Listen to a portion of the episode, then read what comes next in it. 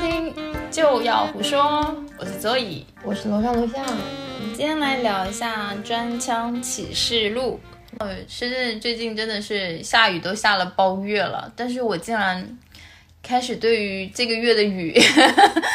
这个月的雨还蛮喜欢的。可能是因为我不太出门吧，就每天看这种，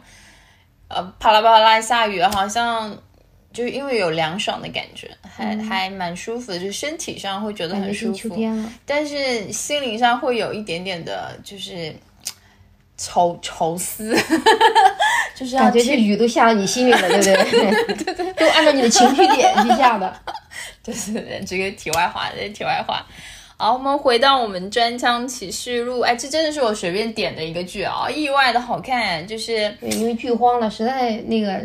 对对对，周也是一个超级爱看剧的姑娘。对对对，我觉得看剧这件事情就是真的。我以前是从来不看剧的，但是因为他，然后我也开始看剧了。嗯，我觉得看剧这个事情就是在打开了一个窗口，很耗时间。不是，我觉得是这样，它其实是打开了你一个窗口去看一些不一样的人生。当然，我我觉得好的剧本是可以让你看到不一样的世界和不一样的人生。它去构造，比如说我小时候看剧，就是让我对我自己的生活有很多。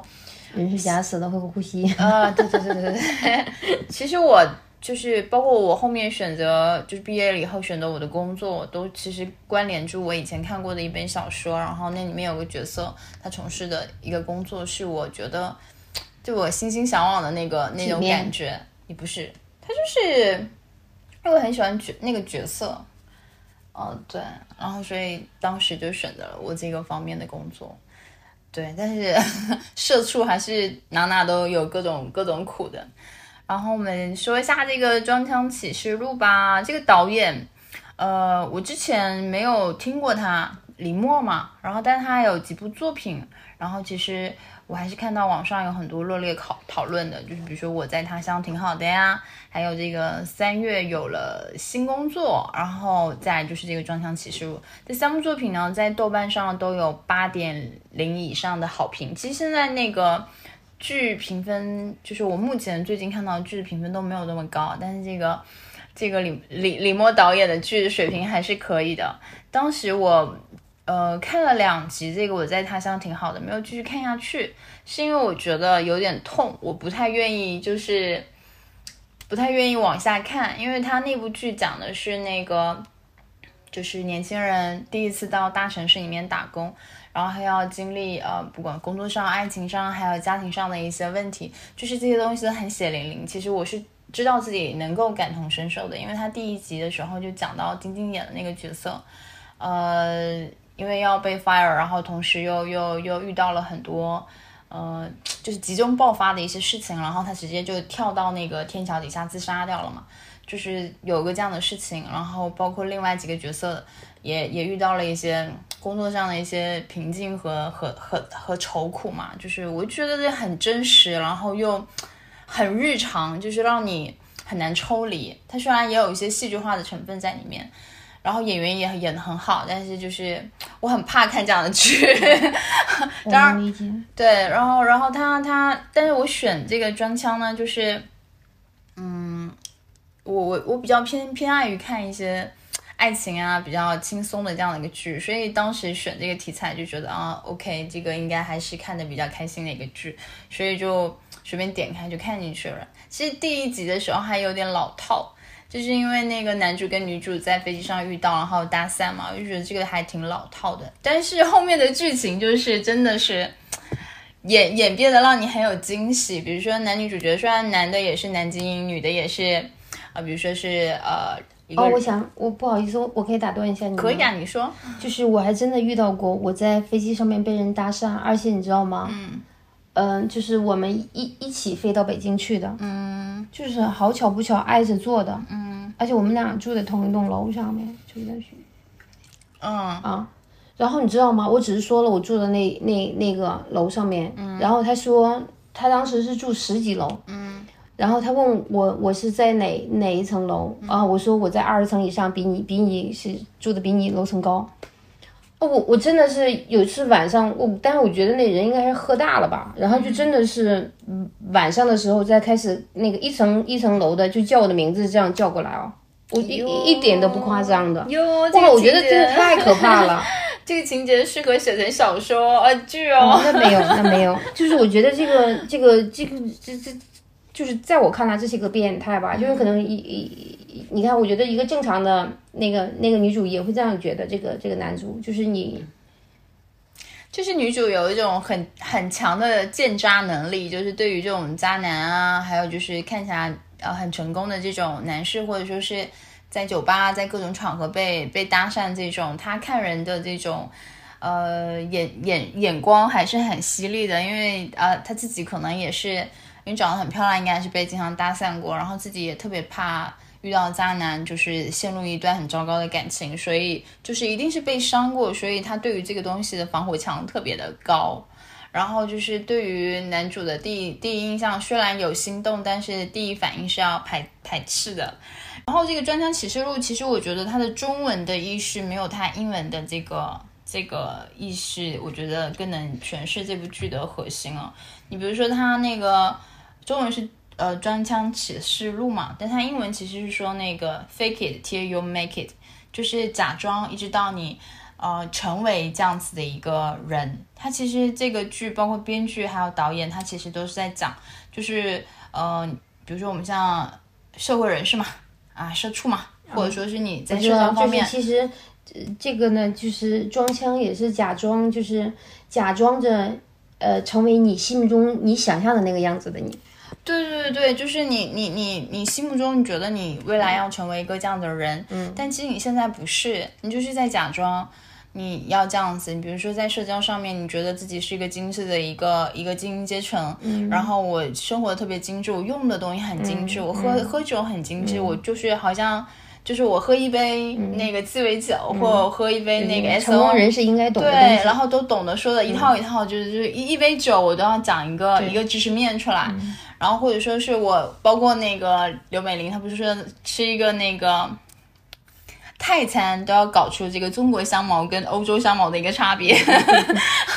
包括去吃一个那个意大利面，然后我都说这里面的松茸有有这种野生松茸跟那个棕就是种植松茸的那种口感的区别。对啊，那个煮的那个意大利面那个面有没有有没有放盐呀？啊，我用的喜马拉雅的玫瑰盐啊，对对对对对。啊，那我家有有那个什么啊，可能一般吃不出来。那我家有这加纳的盐，然后你不要普通的。对，然后包括你去出席一场会议，你要穿什么样的衣服，其实都是精准去拿捏的。想说，呃，李默，呃，据说是说一开始是找的韩东君，韩韩东君，但是好像档期不是很合适，结果因为呃延了一个月，然后档期就就合上了，然后所以才会有这样的缘分，他出演这个角色。导导演是说那个觉得韩东君身上有一种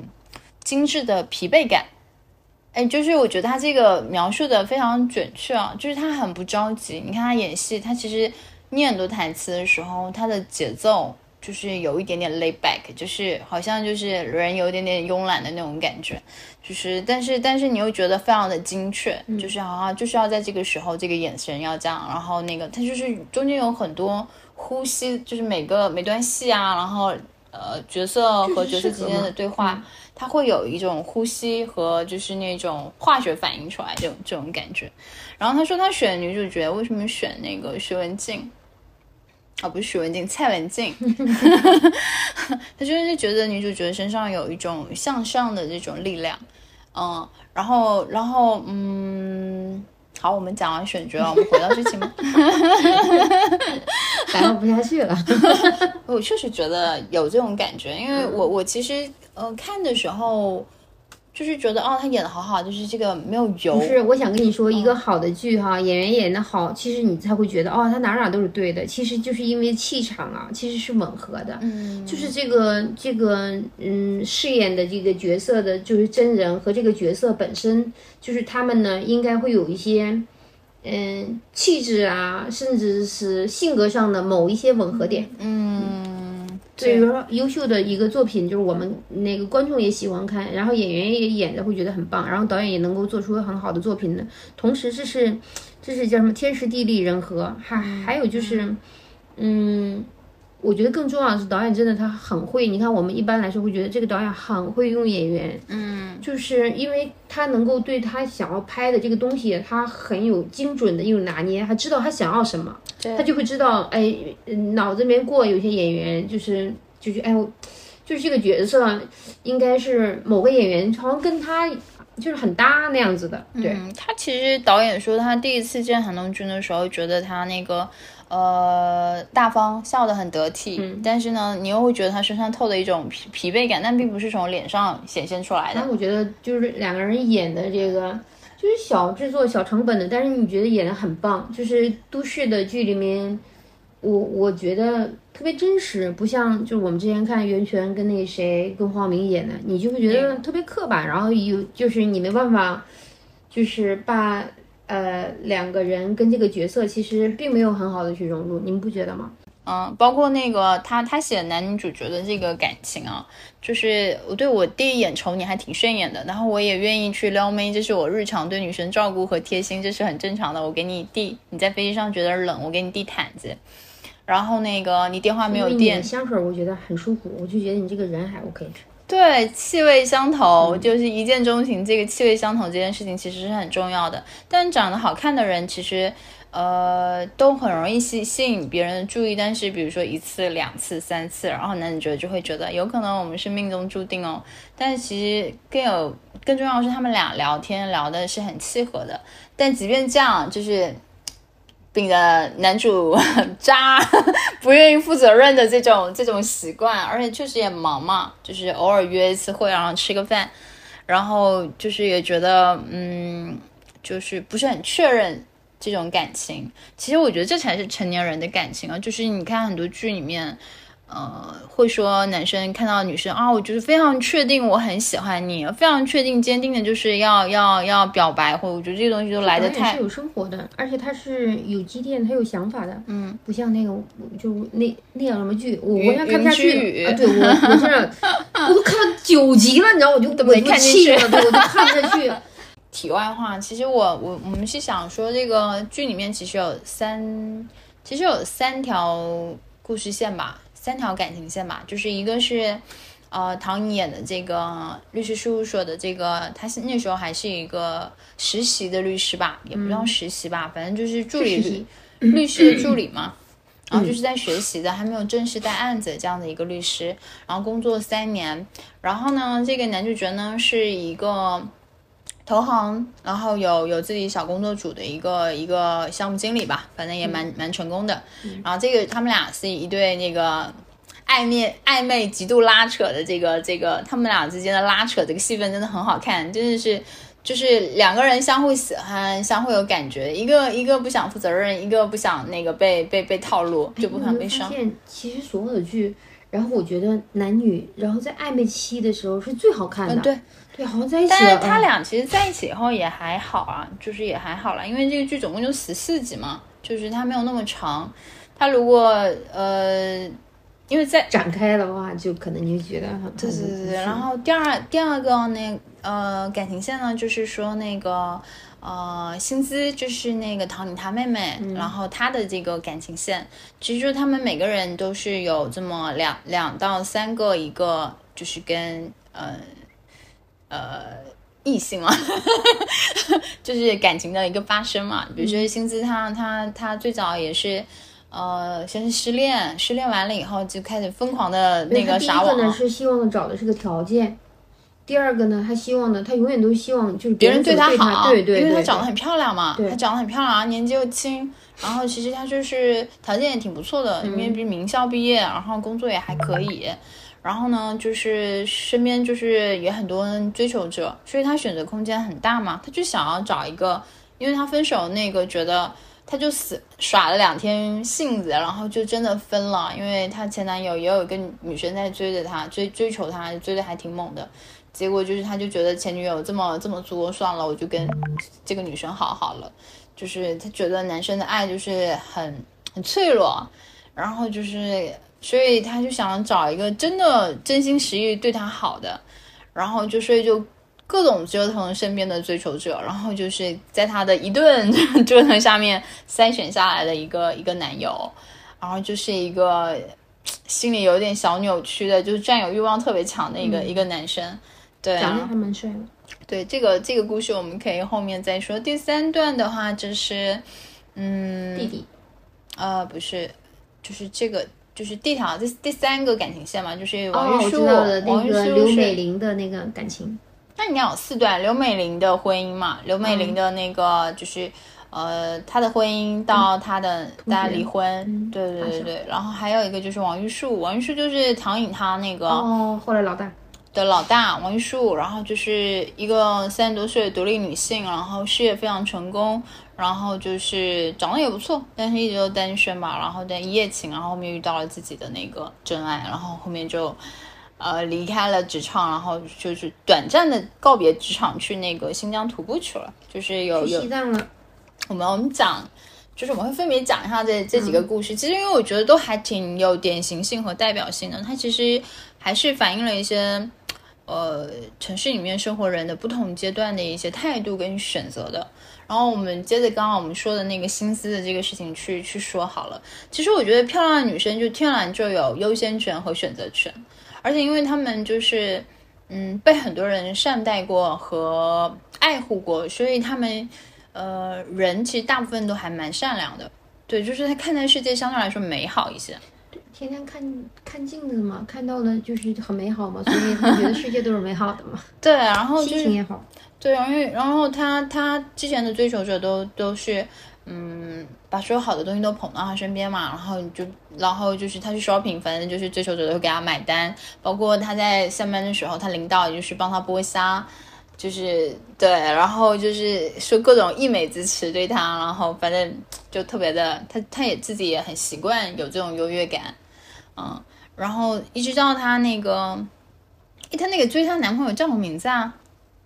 不记得了是不是？对，好了，我们就呃，叶叶什么来着？啊，我们就就就要歪歪男士好了，就是这个歪男士呢，就是对他，嗯、就是还挺凶的。然后他前段时间不怎么搭理他，要不然就是挽回他的消息，然后一直到这个男生就是，呃，为了他就是以为以为跟他没有机会了嘛，然后喝了很多酒，然后胃胃出血住院。然后这个女孩才想起来，呃，才觉得自己有点过了，然后想要接受他这段感情。然后包括他有一个我觉得还挺过分的一个事情，就是那个男生就是那天跟他逛街，然后女孩说想要吃冰淇淋，他就冒雨去帮他买那个冰淇淋，回来的时候还帮他买了一个手链，然后戴在他的手上。然后那个女孩呢，就是因为看到他姐唐唐颖嘛，然后收到了那个徐子泉给他送的那个情侣情侣戒嘛，然后特别有名的一个品牌嘛，就觉得这个手链也特别不值钱，然后自己也不是很喜欢这个男生，这个歪男生，那然后就把这个手链给挂到闲鱼上卖掉了。然后结果这个歪男生呢，就无意刷到了这个手链嘛，然后他就叫他妹妹，然后就是以两倍的价格给他买下来了。他觉得他给他那个那个后面那个薪资发现了这个事情嘛，然后发现原来是那个歪男士叫叫他妹妹把这个手链给那个买下来，两倍价格买下来，他还特别就问了一下你为什么要这样做，就，是他妹妹叫叶家珍，她叫叶叶叶家什么来着？不记得了。然后他他解释是说说，因为我送了你一个礼物，你不喜欢，不是你的错，是因为我挑的礼物不对。那我我给他买下来，然后以后我就是再挑你更喜欢的礼物。哇，我觉得这个一个男的对一个女的喜欢可以可以可以卑微到这种程度，而且因为就是呃难过嘛，他喜欢的女生他他那个不喜欢他，然后就就是把自己喝的就是糟蹋自己，喝到胃出血。然后这个女生就特别愧疚嘛，然后又觉得这个男的对她是真爱嘛，就心思觉得这个男生对我是真爱。主要是唐颖把这个故事，然后又跟那个徐徐子泉聊过了，徐子泉觉得这个男生一定有问题。他说一个不会爱自己的男生，怎么有办法有能力去爱别人呢？对啊，然后我觉得这句话说的特别对。但是女生都不会这么认为。你看唐颖当时也 也也那么觉得，觉得徐子泉是错的，呃，对，因为偶像剧都是你这么说嘛。做不到，然后你才会觉得别人做的就是别人就是变态了。对他觉得偶像剧里面就是男主角没有为女主角进过一次医住过一次医院，都都不能表示男主角是爱着你就觉得。成年人怎么可能呢？现实里面确实也不会。对啊，这个太戏剧了。所以他们俩就是顺理成章就在一起了，薪资和这个歪男生，然后就在一起了。然后也也也你侬我侬啊，然后男生呃突然间有一段时间男生就不怎么去接他的这个电话了，然后呢消息回复的也不是很及时，然后薪资就觉得有很没有安全感，他是不是有外遇啦？是不是怎么怎么怎么样啦？结果这个男的憋了一个大招，他送了一套房子给他，虽然不是写他的名字，我开始以为他真的以他的名义买了一套房子，后面发现。我只是给了你这个房子的钥匙，然后说我们可以一起住，然后这个女生都开心的不得了。我当时觉得，嗯，我以为这个事情上，你会觉得，其实，在爱情里面，包括唐颖也好，包括这个他的妹妹叫爱什么？薪资，薪资，就是他在呃或者薪资也好，都是在爱情里面都是极度缺乏安全感的。有没有觉得，其实一套房子，他就会觉得这是一个很大的安全感。因为这个男生愿意给他一套房子，然后他会觉得愿意给了他一个家。他当时想说，因为呃，这个歪男生他可能在那个呃，他现在手上的钱，他可以在郊区买一套大点的房子，但是为了他上下班方便，然后在市中心买了一套很小的房子，就是虽然小，但是逐渐他的诚意嘛。虽然现在没有写他的名字。然后那个徐子泉，因为他唐颖老是跟徐子泉聊一下他妹妹的这个感情感情故事嘛，然后徐子泉说：“这呀，又不是写你的名字，对吧？这有什么呢？就是，我觉得徐子泉老是说一些特别真相的事情，然后那个呃，唐颖就觉得，嗯，看着就谈恋爱不不能这么物化嘛。其实其实女生。”呃，是一个比较感性的动物。大部分的女生其实还是比较感性的，就是如果不是到了结婚那个阶段，在恋爱阶段，大部分都还是比较感性的，就不会那么物化。啊，我至少看我身边的朋友还没有到这种程度了，就是真的喜欢，然后他会愿意愿意考虑我的，就优先考虑我的很多想法和需求的话，就是觉得这是一种爱的表现嘛。对，所以薪资那段。呃，感情就是看起来都还很顺利的在跑动，一直到他们的同居生活了以后，就出现了一个大的问题，就是这个男生对这个女生的占有欲非常的强，然后不允许她穿短裙，不允许她露肩、露露腰，就所有的这种比较稍微呃暴露一点点的衣服衣服啊，他都他都把它藏藏起来，然后会查看那个薪资的手机，就是偷偷的看。然后他也不告诉他，半夜三更翻他的手机，然后并且在呃家门口装了这个摄像头，然后这些东西都都让心思觉得太恐怖了，因为觉得自己身边有一个呃不太自己不太能理解的这个一个一个一个小怪物一样的，然后所以他就呃搬出去，搬从他家搬出去嘛，搬出去以后，那个男生竟然在他搬去的地方就是呃也装了一个摄像头，所以他觉得这个事儿有点大。后面他们就就分手了。我开始以为这个这个剧情后面会演化的比较狗血，比如说那个男主角可能就是一直跟踪她，然后或者说是去呃强暴她，或者说是发生一些什么更恶劣的一些事情啊。结果没有，就是这个编剧和导演还是比较比较不想把这个剧写的太血腥啊。因为其实我们以前看《茶馆》的时候有听过这样的狗血的剧剧剧情啊，就是呃一个女孩子就是。呃，因为分手了以后，男方就是啊，跑到他家里面去那个强强暴她，然后她搬了好几次家。我们不聊这个，我们觉得，因为我们我们开茶馆的事，我们说过很多次了，觉得 对。然后我们甚至当时就想着要做一个小馆日记了，就是要写一些那个客人的故事，因为觉得太有意思了，每天。但是因为茶馆开的时间不够长，所以这个故事可能没有记录的那么长啊，就是。就是就只能变成日常的一些谈谈资，所以薪资就经经历这段感情了以后，他其实就不太知道要找什么样的男朋友。就是他一直觉得他那么严苛的筛选下来的剩下来的这个男士，竟然也不是一个合适合格的，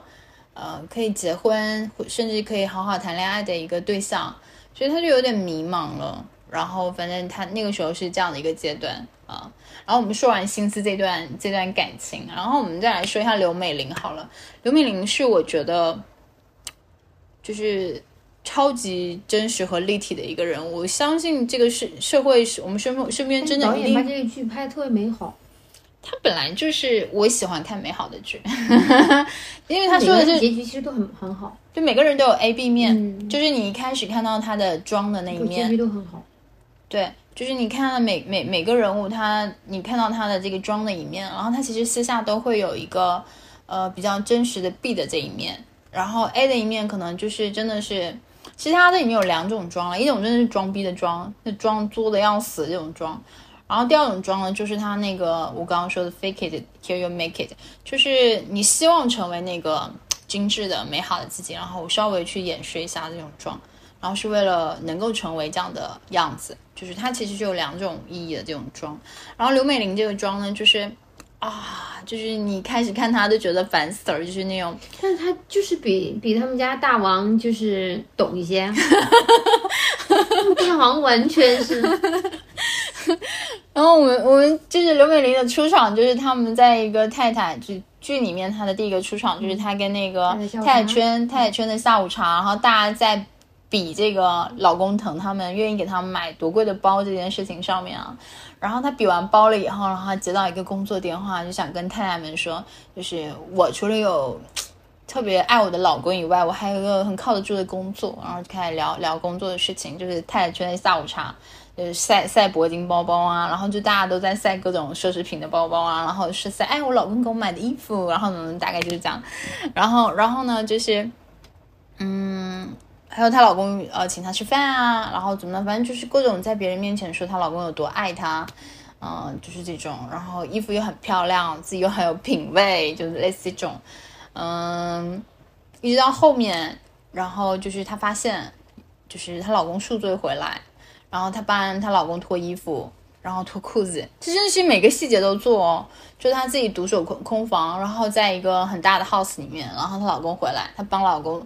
就宿醉嘛，然后就是呃嘴巴里面一直叨囔的糖豆糖豆，因为她老公叫她叫糖豆嘛。然后她帮老公就是呃一件脱，然后整理啊擦脸啊，就是然后然后看到她老公有手机有消息，然后她就打开看，她老公有两个手机。因为她开始拿出了一个手机以后，她发现裤子里面还有一个硬硬的东西，她又掏出来，发现她老公有两个手机。当然，她老公有两个手机这件事情她不知道。然后她打开老公另外一个手机，发现里面有黄色糖豆、红色糖豆，就是一个微信哦。有一个特别好的一个点细节，导演给了，而且她拿她老公的手，然后指模开的手机。对对。然后她那个微信里面就是有很多糖豆，她突然间觉得她老公叫她糖豆这件事情特别特别的恶心。而且你知道她她的这种呃，为了维护，就是维护她表面上跟她老公关系特别好这种人设，就是她老公可能是夫妻生活跟她的夫妻生活不是很好嘛，她一直觉得老她老公这个个人问题上有点问题，身体上有点问题，所以她定期都会去找一个中医去问，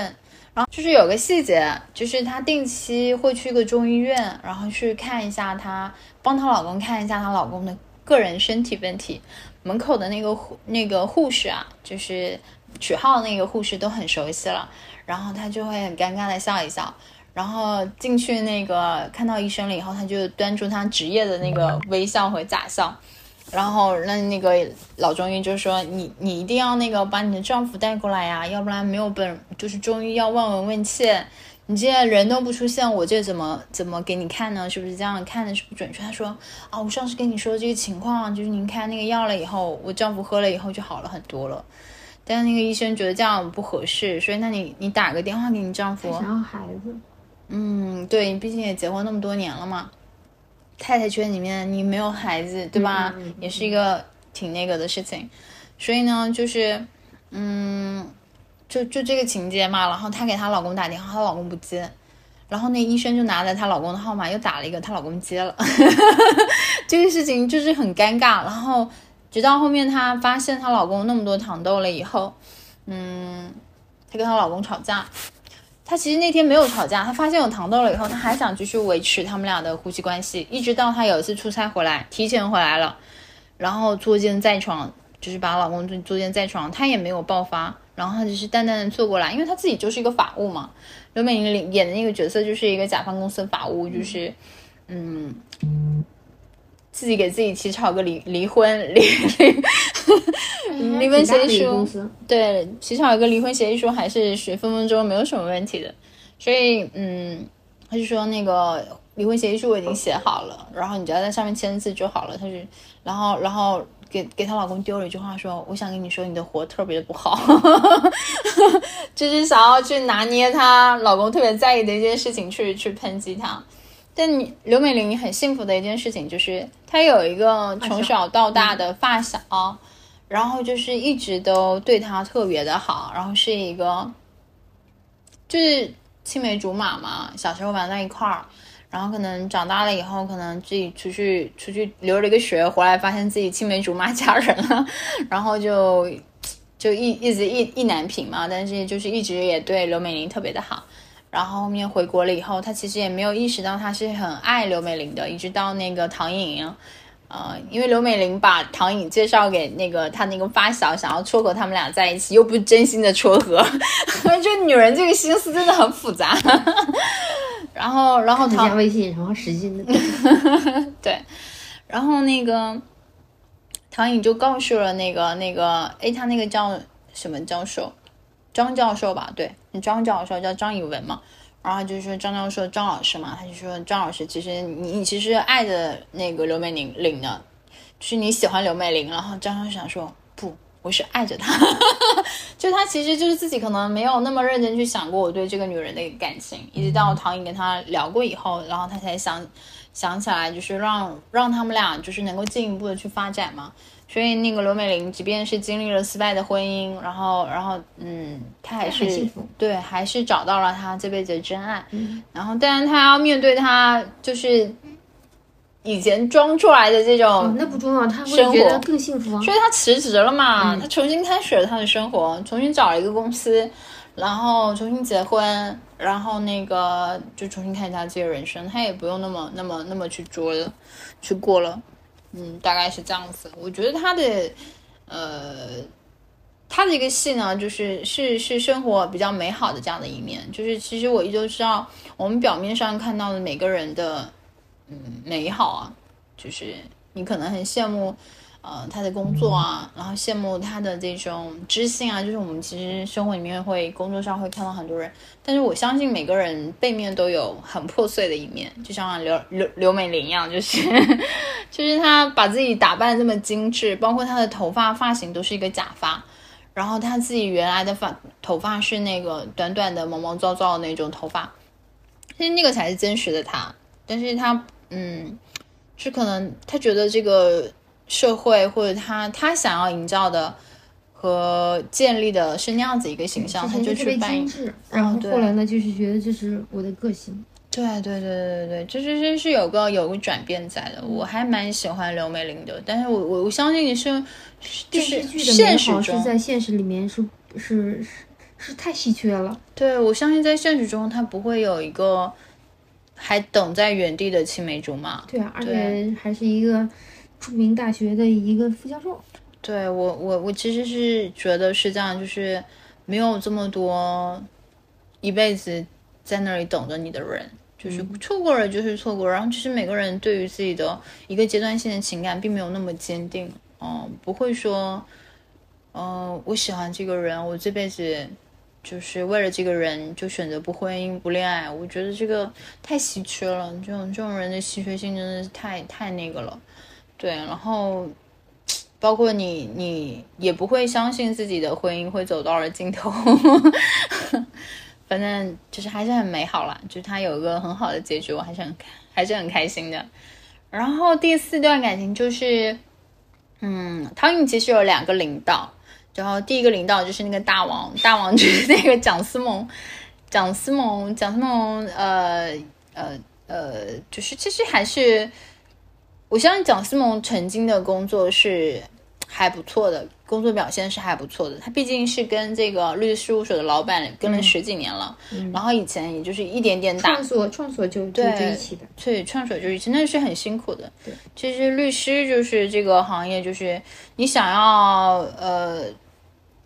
不过我们有一个朋友哈。嗯，就是跟他也是同样的职业，然后体型跟他也挺像的，就估计体重也挺像的。但是我那我们那朋友，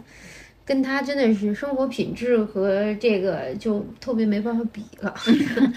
呃，因为这个戏是一个非常精致，就是体现精致主义的这种这种精英人士的一个一个戏嘛。其实律师这个行业还是比较容易出精英的。他其实选了两个行业，一个是投行嘛，一个是那个律师。然后这个两个领域都是大城市里面 CBD 里面上班的人。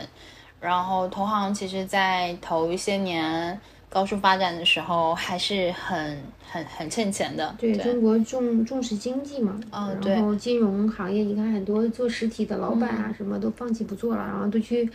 都去去做，对，就去做金融啊，什么 P to P 啊，什么的做这个，然后一下子爆发出来很多的人。对对对。就是可能，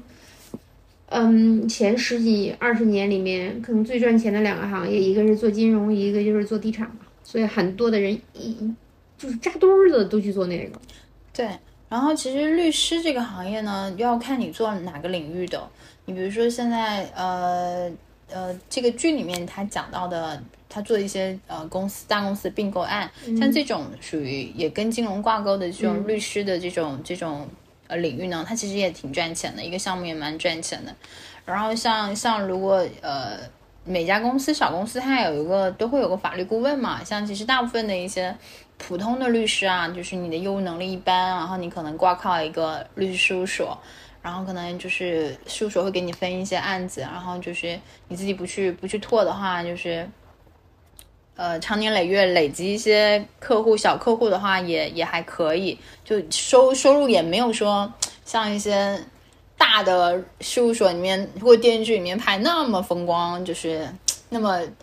穿的那么得体，那么精致啊，然后那个其实也没有，就是普通薪资待遇。像像这个呃剧里面写那个唐颖，她那时候有一个细节，就是说她的工资当账是两万多嘛。其实这个还是已经算是相对成功的一些呃事务所里面的一些律师的工资了，对。就是律师头几年还是比较辛苦的，然后如果没有选对领域的话，就收入确实比较不可观，不可观。对对对。然后我其实想说，就是，嗯，两个剧吧，就是他你在他乡都，我在他乡还他在他乡都挺好的。还有这个专枪启示录，它其实讲的是，虽然都是讲都市里面的呃白领，然后但它是有区别的，一个是刚刚第一次来到。嗯，大城市里面工作生活，然后会有点窘迫。然后这个剧其实，呃，讲的大部分人呢是在大城市已经工作十几年了，你已经立住脚了，但是你，呃，心理上还是有一些从容，就是茫然和和和无措的那种感觉。抗风险的能力相对比较强一点。啊，对，但是就是仍然觉得不幸福，仍然还就是要要要各种问题。你觉得你是一个社畜吗？对。所以蒋思萌就是典型的这个这个问题，就是，嗯，他现在在律所里面呢，也也算砍好几个案子了吧？就是客户随时打电话，随随随时要接，然后天天经常熬夜加班，然后虽然手下有助手，然后你你也是，就是，不是他是因为之前一定是很努力的，后来就是他身体出了问题之后，他突然会觉得你在努力一个一个案子的去接，然后赚更多的钱。最后意义是什么？当你身体都没有，你命都没有了，你有那么多钱又有什么意义呢？他开始就是放任自己了。他不希望让自己那么的辛苦，不希望让自己那么的努力。主要是因为糖尿病，他得了糖尿病，然后自己身不由己，有很多事情他就没有办法控制。对，那你没办法。而且生病了之后，他突然我觉得他自己去生病了之后，去到医院里面没有人照顾。对对对对。然后呢，连个电话他都接不到，然后因为就是就觉得很很很很无奈嘛。这个我我是能明白他这种这种想法的。这个让我想起来，就是说杨绛写的《我们仨》，就是那个小说里面写的。人在低处的时候呢，就一般就会，嗯，就会看到人性里面最薄的地方了。嗯，就像一个绳子，就是在在在就是最磨损的或者最快要断的那个那个地方，然后你最能够看到这个绳子是否结实，对它的材质是什么。人也是这样子的。可是你一直在春风得意的时候，很多的时候，嗯，就是所以，我我们的家里面的老人啊，都经常说啊，你现在还年轻，你不结婚不生孩子，等你上了年纪，等你到老了，你才会干嘛干嘛的。人就是这样的，他会觉得，老了可能是你人生里面最虚弱的地的的那个状态，所以你才会觉得啊，孩子很重要，然后有你结了婚有干嘛干嘛的，还会有很重要，因为我我们至少现在年富力强嘛，所以很多的东西就会去想的就不一样嘛，对，就是就是就是一样的想法嘛，就是也是因为他们大王在经历了就是人生里面就是最低的时候嘛，然后他就会想，就觉得人生的意义在哪里啊？就是你想要的是什么呢？所以就开始就是甩锅嘛，经常把工作丢给那个唐颖做啊，然后锅也丢给唐颖背啊，然后就自己不上心啊，然后嗯，一是身体力不从心，二是确实想躺平，确实想躺平，就是也体现了他就是他也好，或者人性里面就是最不好的职场里面最不好的那个状态也表现出来嘛。对，其实我们也知道，工作的时候很难很难免的会遇到上面领导甩锅，或者说是有什么事情抢功啊嗯，，然后甩锅，这对不对很正常的。我们当时看的时候都觉得，哎，这个作者至少是上班的人，就是我终于看到上班的人写小说是有。生活的人，所以他他就会懂，就是那些点，然后你会觉得他安排的那些桥段，不管他有没有上班，但是你觉得他是合情合理的。对于你一个在职场上就是工作了嗯很多年的人来说，你一看觉得他他是有真实的，嗯，对，有血有肉。对他不是拍脑袋拍出来的情节。好，我们讲完大王了以后，讲他第二个领导也其实也是呃叫小王，好像也不太合适，就也姓王，叫王玉树，就是雷厉风行，然后就是呃非常的利落，非常的高尚，然后就是长相跟那个性格一模一样的，然后处理事情也非常直接，但是他非常的。只给就是对于唐颖的优秀，他就直接夸。他，不像之前那个大王老是打压他和压榨他，老是说他不好，而且是那种在办公室所有人都听得到的情况下就说你的不好，呃，但是那个那个他这个第二个领导就是办公室所有人都听得到的时候，我就说你好，我无论如如何就是说你好，就是以前没有人说，以后我给你说，我就觉得你很优秀，我就觉得你好，然后我们这个组就我们两个人没关系，就是没有项目钱不够。那我们就在拓项目嘛，就是这样，就是很积极向上的这样的一个一个领导，然后也很坚强、很坚韧的一个领导。但他这样的一个一个一个领导呢，这样在他妈妈呃，就是出了一点小意外嘛，就是买菜的时候被车撞到，然后这件事情上整个垮掉，呃，然后就是变得很脆弱。然后变得很无助，就会去反思自己的人生，就是因为也是在他乡嘛，我在北京，对，有有头有脸啊，然后收入也不错，但是我一个人，然后那个就是觉得还是有一点，没有，他也一样的看到了人性里面最脆弱的一面。嗯，他从小就是他妈妈打压他，他跟他妈妈感情其实特别不好，嗯，因为一直他妈妈很强势，希望他要呃按照他的意愿去上什么样的学校，然后读什么样的专业，然后干嘛干嘛，所有的人生就是他妈妈给他安排好的，嗯，而且是毋庸置疑的，嗯，然后所以他他也一直跟他妈妈基本上都不说话，嗯，但是因为这个这个车祸之后，他妈妈躺在那里，就是他很脆弱，他才会觉得。对他，他他也会觉得崩溃，他觉得就像呃我的一个敌人，或者说我一直因为、因为因为因为一种仇恨或者因为干嘛的，我一直想要跟你抗衡，突然之间这个敌人垮掉了，垮掉了就不知道你为什么而战斗了，对对对，大概是这样。然后他去那个酒吧里面那个宿醉，然后然后遇到了这个，呃，哎，他那个教授姓什么？哎不知道哎，严教授，对你遇到了那个严教授，就非常优秀的一个一个教授，清清华的，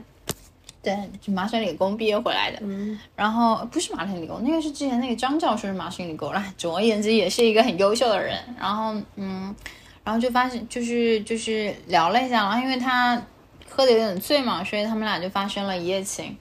嗯，后面他又参加了一个那个呃，就是一种分享会吧，然后那个主讲人就是那个严教授。然后呢，你们俩就相互加了微信，然后就是严教授跟他吃了十顿饭，然后最后到到他俩就确定了关系，确定了关系了以后呢，其实就是他们在工作上做的都很出色，然后就觉得，呃，长这么大，就是好像都是在为别人而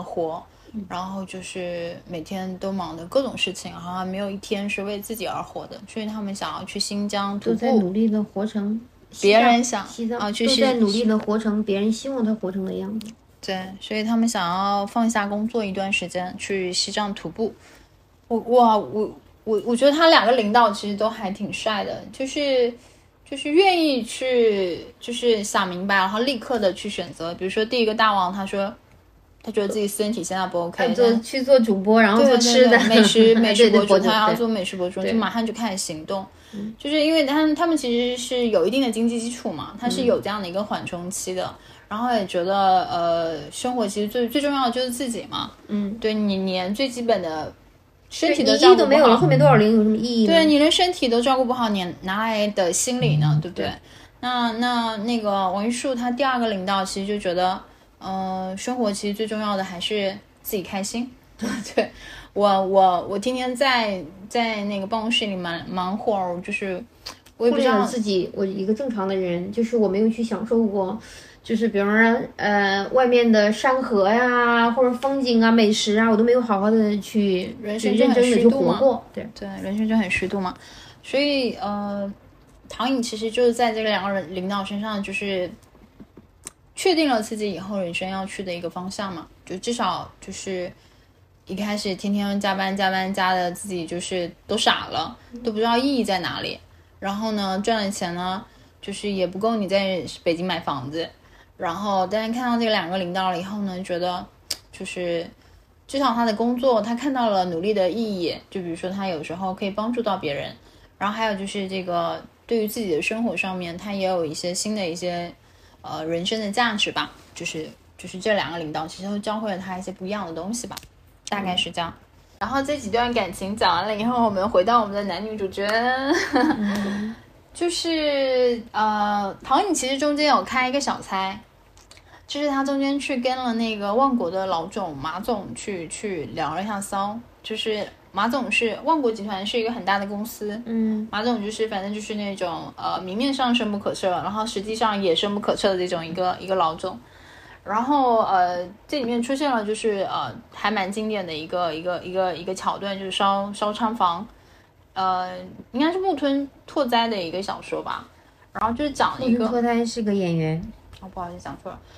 呃，烧仓谷是那个村上春树，就日本的那个作家写的一本小说嘛。嗯。然后呃呃，马总有对，马总有一次约那个唐颖去吃饭，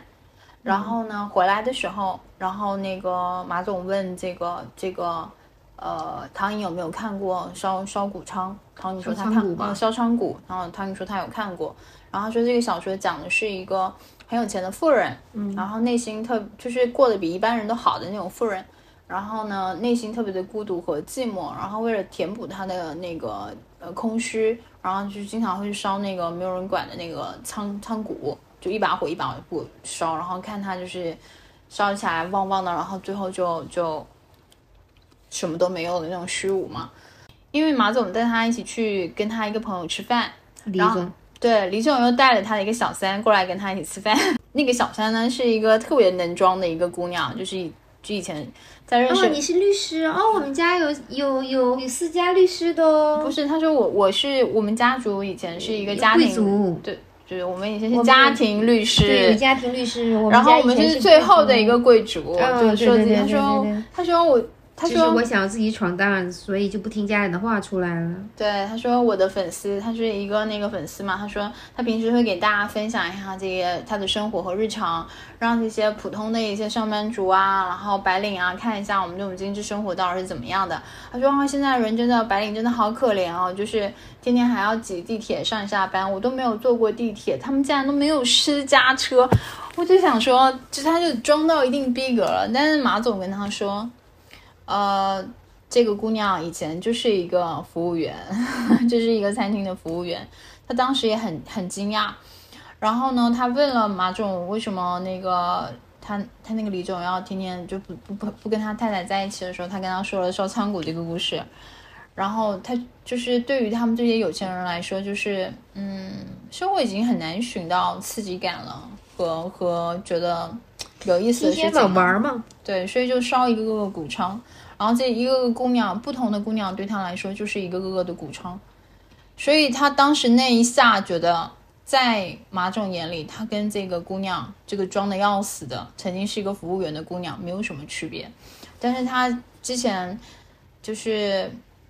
还一味的讨好他，然后为了他就是。呃，出门的时候，比如约会的时候，就是因为马总约约过他几次吃饭嘛，还约他一起去看画展什么的。然后就是约吃饭，他还那么认真的挑选衣服。然后出去喝茶的时候，他还要研究一下，就提前一个晚上去茶馆里面学了一个晚上的茶道，然后了解一些茶。然后去看画展的时候，就翻翻了一标的去聊一下，然后看了一本书，然后就去了解一些艺术的常识啊，及那个那个什么之类的。就是为了能够在他面前能够呃鲜活，但是在马总这样的人，他都已经四五十岁的一个人，他见过多少这样前仆后继的女孩子？他就是想要看，就是不同的女孩子在他面前怎么表现。他对他来说这个很有意思，对。然后他马总跟他说：“他说就是我不是看到你的样貌也跟学历，就是我喜欢你身上一种向上的劲。”他。他突然间觉得自己特别的可笑哦，那一刻其实我有想到我年轻的自己，就是在一些人看起来，我是不是也觉得很可笑？但是就是很认真，在在，就是我们有时候就是做一个项目，或是或是干嘛的时候，确实也会去认真想要给大家留下好的印象，会做很多的功课，这是真的。然后因为怕那个不专业嘛，或者看起来你你就是没有几斤几两几两肉，但确实都会会那个捣鼓一下。就觉得这是时候，这不是很正常的一个事情吗？但是你会觉得这么血淋淋的，就是发现自己是个跳梁小丑，又觉得很难很难堪。对，所以所以当时那那一下午，我可以体会那个唐颖的那种失落。其实他也不是要攀钢资，他也不是说喜欢马总，他确实只是为了能够拿下那个项目。啊，就是用了一点点自己的设想，我我其实并没有觉得女生用这种，就是也不能叫色相了，就是用自己女性的这种优势去去谈项目，其实也不是说不好，对，因为其实那个徐子泉他也会用他男男男男性的这个魅力的一面去去谈一下万国的项目，去聊一下那个辛总，其 实有时候异性谈事情会比较容易啊，你可以。稍微示弱一下就可以很容易就化化解同性之间一些比较越难难以越过的一些一些隔阂吧。对我觉得好像是是这么一个意思啊，我没有说错。对，反正就是上武昌这个这个梗还挺真实的。他后面就没有再跟那个马总有私下的约会过，但他们后面就是有一次就是呃让马总看到了 他专业上的优秀。就是因为因为那个认真工作，对，认真工作的女人什么时候都特别值得尊敬。就是不管是男人还是女人，只要认真，嗯，就是认真工作都是值得让别人尊重的。对，不管你是什么职位或干嘛的。对他就是有凌晨四点半的时候，因为发现他们那个项目。有一个很大的纰漏，有收购的那个公司里面有问题，对，是一个空投公司，就是购买他们，就是购买他们这个项目的话，就是应该是有恶意或者什么的倾向，所以他凌晨四点钟的时候，然后打电话，因为他先是求救了他的那个呃主负责的那个律师。韩律，对韩律，韩律那个时候是本来这个案子应该是那个王律在负责，因为王律他妈妈的事情。所以就不在律所请假了一段时间，就是他想自己负责，但是他没办法，就是因为他们那个那个那个叫什么，他们他们郑律就是他们那个老板，事务所的老板，嗯，觉得这个你没有独立负责过，然后需要有一个更有经验的律师带着你做。然后那个韩律的话，他是因为呃想要呃项目进项嘛，反正就是把这个。呃，项目的分成能够分到他这里来，所以他就要揽这个项目来做，带他做。但是他又没有那么多的精力去管这个项目，所以就敷衍的走，敷衍的走呢。然后那个唐颖又觉得这个这个事情，嗯，就还是要认真对待嘛，因为他之前被那个郑律刨了一个坑，就甩了一个大锅，他吃过一次亏，所以他知道这个事情，他即便是加班加到死，要把这个 这个险就是资料给给给核查完，所以他加班加到了四点钟。然后发现这个大的问题，然后找航律。那个四点钟的时候，谁理你啊？结果他给那个，呃，马总，就万国的这个老，呃，马总就发消息，马总第一时间就就回复他了。你这个说明点什么？其实这种优秀的老板，作息时间还是很神奇的。他们就是就是他会对于他的所有的事情啊干嘛？因为他毕竟是人，嗯。创业能成功，事业能成功，一定有他的成功，有有一定他的过人之处和成功之道的。对他第一时间回了他，然后约他在他家里面，然后唐颖呢就带了他跟那个徐徐子泉的那个 友谊之间，因为怕怕那个对方有一些不好的那个想法，然后又跟那个他的领那个领导就是王律说，叫他一醒来给他回个电话，这样可能可以江湖救急一下，如果有什么危险的话。然后去，结果人家马总大大方方，没有那方面的意思意识，就是就约他到他们家楼下，对对对，楼下的一个会所的酒吧里，然后那个他就跟他讲了这个风险，然后呢给他上了一份早餐，然后他真的讲完以后，就是狼吞虎咽的把那个早餐给吃了，然后那个马总看他觉得他很可爱很真实，然后他就。他就开玩笑的问了一下马总，他说你喜欢这一款，他是觉得你这样真实，而且觉得就是通宵加班，然后饿就特别饥饿，然后又怕出错，就是这种这种，觉得很就是认真工作的女女孩子还是很值得很很值得尊重和喜，甚至讨人喜欢嘛，反正就那种欣赏的眼眼神吧，就那样。但是就是和平的把这个事情给解决了，然后马总也没有怎么样，就是他们这种人呢，就是嗯。没有很多剧里面会把这类人写的很肮脏，就是一定要非礼小姑娘啊，一定要强迫别人怎么样，然后或者用自己的权利去压榨别人，人家没有，这部剧没有。但我其实也觉得比较贴近于现实生活，就是呃地位越高的人，其实是很喜欢用特别龌龊的手法，尤其是伤人，所以他们之间的故事就嗯比较和解了，就是所以嗯。其实我觉得这个按照编剧或者导演的想法中，就是人跟人之间差一个姑娘，何必呢？对对对对，人跟人之间就是，嗯，不要想自己可以轻松的越级去高攀，你就是平平的相处其实最合适的。嗯嗯，这个剧里面的几对感情线，我们我一个人就巴拉巴拉都说完了。然后，呃，我其实因为我如果说的话更占用时长。呃，你知道这个剧里面我最喜欢的一句台词是什么吗？嗯，它其实还蛮多经典的台词的，但是这就是关于感情上的一些，或是关于关于职场上的。但是讲的最最有最有哲理的一句话就是那个“总是播种”。常常期待，有时收获。呃，种葡萄的那个，对，种葡萄那个角色是导演，这句话是导演说出来的。导演就是演了一个那个呃葡萄葡萄园的一个一个农场主，其实就是呃他以前也是，可能也是做投投行的，或者做做一些什么，也是上班的那个百就是精英吧，CBD 的精英吧。然后也是做到一定程度了以后，就是觉得自己想要去种，反正就是人生的另一个赛道嘛。然后想要去种种葡萄，然后就带领了一堆那个农民在这个葡萄庄园里面去试这个新的葡萄种，然后三四年才培育一个新的品种。当然就是嗯，很乐此不疲的在做这件事情。嗯，反正说了这句话，我我觉得这个是很适合做人生态度的一句话。我突然，我我我，你你你有没有发现一个问题？就我们拿这个剧里面来去说，然后你做白领，嗯，你有一份工作，然后你努力的奋斗，给自己立下很多的 vlog，然后我一点一点点的往上面上升，上升到一定的时候，你会觉得我图什么？就是因为。你呃，比方说，我现在只是一个小的业务员，我希望我能够做到，比方说拿到什么项目，然后晋级，然后可能呃做一个小组长，然后作为经理，作为一个老总。可是你达到了这个之后呢，你的财务你的确是上升了，嗯，可是你会觉得很空虚，因为在你在现在这个社会呢，的确是你想要去成功，真的不是很容易的。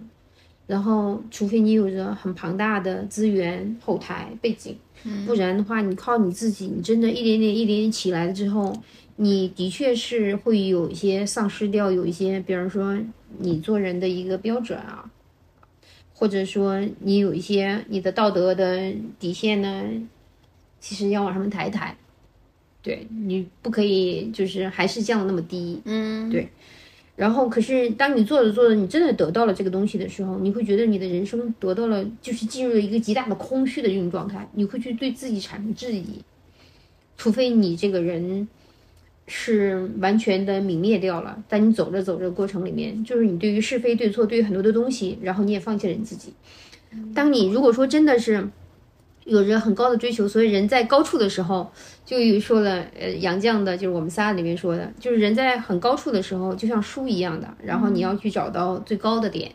对，就是你的你的中心思想是什么？嗯，就是很多的时候呢，你看，就是那些那些在 CBD 里面做高级白领的，赚到的钱呢，最后都想要回归家庭或回归到田园，因为他觉得那个很踏实。对，那些东西就是你做投行，你做到了老总，对，可是你赚到了钱之后，你会觉得那些东西很虚、很空，因为你看着很多的人，嗯，一夜起来，你也看到更多的人一夜跌跌下去，对。然后你会觉得，你你你对于你相信的很多的东西，你就会产生质疑。嗯，我最近其实也想了蛮多的。其实人活的是一个能量的守护，就是你如果不付出那么多，嗯，就是人体啊，你不去付出那么多，你可能就守住了你能量更多一些，就是起起伏伏的嘛。你那么努力的上去。那是不是要也要释放出来呢？所以他们那个道家就是不是有说，就是就是开心不要超过一分钟，还是一分半，然后这样的话你可以活得更久。包括难过你也不要太长时间，这样嗯就是可以活得更久。就是就是人生，你是在追求活得更久这件事情吗？我有时候也在思考这个能量要不要付出这个想这个这个点啊，对。然后我也想说，那那我不去追求这个工作上的成就感，或者说是我不去追求，嗯，物质上的这种成就感，那我要追求人生的什么呢？就是我我有在思考这个问题，包括就是我如果不去追求这些东西，对我确实可以少经历很多痛苦，就是少经历很多不开心，然后，嗯。那人生如果就是都平平的过，好像也都很没有意思。然后我又想到了余华说，这个人生啊，要经历点小挫折、小痛苦，这样人生会比较有意思。但是你完全不经历呢，你的人生又觉得很没有趣味。所以我现在觉得，就是觉得我们现在的人其实给自己呃给自己制造快乐的。能力强了很多，是因为我们现在有手机啊，有网络呀，有干嘛的，有各种。但是我们知道的所有的幸福，人生的极乐的幸福和幸和生活的幸福，来源于古代我们看到的古诗词，看到了古代的文人，嗯，给我们塑造了一个，就比如采菊东篱东，对对对对，那个就是那种境界。所以呢，人就是你你就会去去去矛盾，然后我到底应该会怎么样？就是你这种短暂的快乐，比方我们打一盘游戏，打完哦，我这个就是那种快乐，可是它仅仅是几秒钟而而已的。但是你更更多的就像我，哎呀，我我怎么样能把我的地 拓得更多一点啊？干嘛的？一一我想说的是，因为时代不同了，然后我们不能够拿着，嗯，就是我们看到的古人的一种就是圣贤的一种思维来去要求现在，来要求很多，这是这是这是不可以的。就包括我，我们今天看到那个很多的人会觉得啊，现在的人什么零零后会很难啊，七零后会过得很怎么着，六零后过得很干嘛？我们也会羡慕，嗯，身边干嘛的？但是每一代人，每一代人就是他经历的人生不同，他就是我们说时势造英雄，时势就是因为那个大的环境，那个才是成就一个人的，就是你一个人在一个就是这个时代里面。你只要选，比方你就是你选对了这个行业，嗯，你选对了一个地方，就是你被这个大的环境裹挟着，你就是成功的，或者你就是往前的，嗯，就是这样子的，并不是说，呃，你你要怎么样怎么样，就像我，我就觉得，就是我我我一直会觉得我从事的一个行业，其实我我并我并不比，嗯，我我经常会拿着我跟小卓还有熊斌来比，对不对？嗯，就我们三个，只是因为。我选择的职业，就跟他们选择的职业不同而已。嗯，对，他们难道没有我努力吗？这个不可能的。嗯，对，因为我们都会差不多的，因为工对于工作都会很认真的。嗯，就是我对于，嗯，我我看到他们对于有时候对于工作的认真，我觉得我都我都没有办法去比。只是因为我选择的行业，就是因为那个行业是上升的，是因为高速发展的，就是你从事的这个了，就是我后我我还很认真的，我以前的时候也从来不会这样认为。我我记得之前是你跟我说的吧，只是因为我我我跟着这个这个行业的上升，然后上升的，就包括我的职位，就是我我们经常会说小卓，十几年、二十几年的就在一个公司里面一个职位没有动过，然后工资基本上没有变过，然后我觉得很不可思议。后来想一想呢，这个当然是跟个人有很大的关系，很大的关系。对，可是同时这也是跟这个行业有着很大的关系。嗯，然后我细想一想，就是做我们这一行的，我身边好像人都还可以。嗯，对，是这样的，因为其实我之前呃工作上比较顺遂的时候，也是因为那个行业跑得比较快的时候，然后我我穿的也比较快。嗯嗯，对，但是我就是属于那种 想法比较多，然后那个。要的比较多的这种，我觉得人生不应该是像我那个时候那样的一个状态，所以才会想要自己去去去创业啊，开茶室什么的。所以很多的，我看到现在网络上很多年轻的孩子，什么零零后的，他们就觉得啊，这个时代，然后有的人就是，比方说他在国外，他可以，比方他是学律师的或者学干嘛的，他可以靠自己的工资，他可以赚到一笔钱，然后可以买房子，在国内实现不了。第一，这是一个时代的问题；第二，这也是一个我会觉得，就是因为你能够到国外去，首先因为你的父母享受到了这个时代或者我们这个国家的这个红利了，嗯，然后让你享受的很好的资源，你享受的很好的生活，但是不能所有的好都落到你一个人身上啊，你总要给别人分一点。对，房子这个事情本来就不是所有人都能买得起。对呀，嗯，它不像身份证啊。对。所以，所以我还是回到那句话，我觉得常常就是时时播种，常常期待，有时收获。这个真的是我觉得总结特别到位的一句话。其实我有时候觉得，呃，东东东一下西一下的，就是但是就是我想到了我都去做。那我希望我的播种偶尔有一两个开花。结果，那我们今天聊的就到这里喽。嗯嗯，那我们下期再见。好，拜拜，拜拜。